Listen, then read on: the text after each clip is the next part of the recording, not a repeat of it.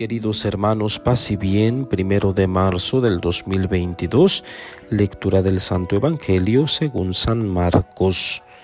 En aquel tiempo, Pedro le dijo a Jesús, Señor, ya ves que nosotros lo hemos dejado todo para seguirte.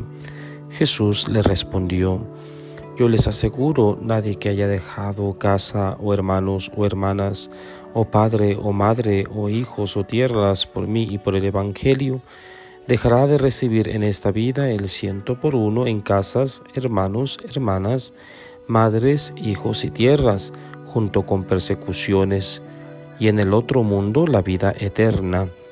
Y muchos que ahora son los primeros serán los últimos, y muchos que ahora son los últimos serán los primeros. Palabra del Señor. Gloria a ti, Señor Jesús. Bien, queridos hermanos, el día de hoy empezamos el mes de marzo. Hoy dedicamos eh, nuestra jornada a la divina providencia. Pidamos pues al Señor que nos conceda vestido, sustento y todo lo que procede de su divino amor, de su divina providencia, que nos asista siempre a lo largo de este mes que estamos empezando. En el Evangelio escuchamos una frase muy interesante. Nosotros lo hemos dejado todo para seguirte, dice Pedro. ¿Qué hay detrás de esta frase? ¿Qué es lo que se pretende? Posiblemente la mayor parte de los cristianos no podríamos, decir eso, aunque ciertamente hay quienes dejan su casa, su familia, aquella en la que nacieron y también la que hubieran podido formar.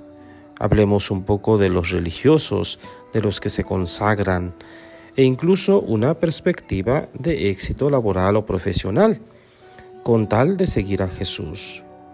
Las religiosas, los religiosos, los misioneros, laicos y los sacerdotes seguramente más de una vez han dicho esa frase en su corazón, a veces con satisfacción, a veces como pregunta, también pueden dar testimonio de que es verdad. De un modo distinto tienen familia, casas y trabajo, mucho más allá de lo que hubieran soñado. Aunque la invitación al seguimiento no es solo para ellos, hoy podemos preguntarnos cómo podemos respaldar y fortalecer estas vocaciones en la iglesia. Si algún familiar o conocido expresa su deseo de seguir a Jesús en una vida así, ¿lo apoyaríamos? Queridos hermanos, en este texto muy corto del Evangelio de San Marcos, tomado del capítulo 10, versículos 28 al 31, nos habla de la capacidad que debe tener el discípulo de abandonar todo por el gran tesoro que es Jesús y todo eso pues tendrá una recompensa en la misma tierra. Pero la recompensa más grande, la gran recompensa es la vida eterna, el cielo.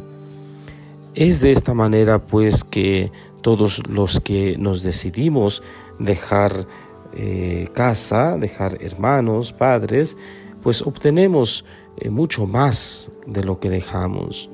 Y podríamos quedarnos así con este texto dirigido a los religiosos o a los consagrados, pero no, va para todos los bautizados.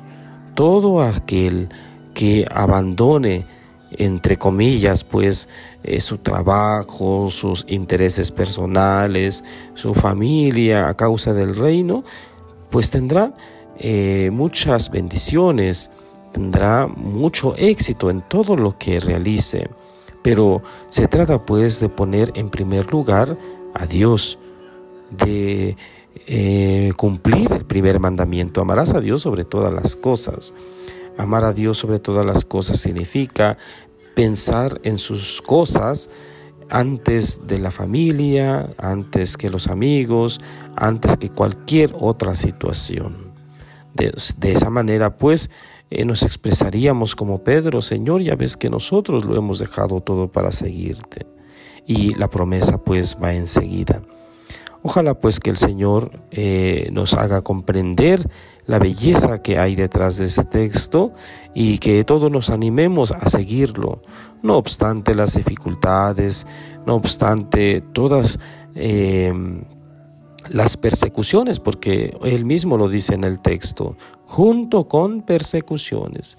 No obstante, pues todo ello, nos animemos siempre a seguirlo, que nuestra fe se vea fortalecida, que nuestra fe no tambalee ante las dificultades o experiencias tristes que la misma vida nos va presentando.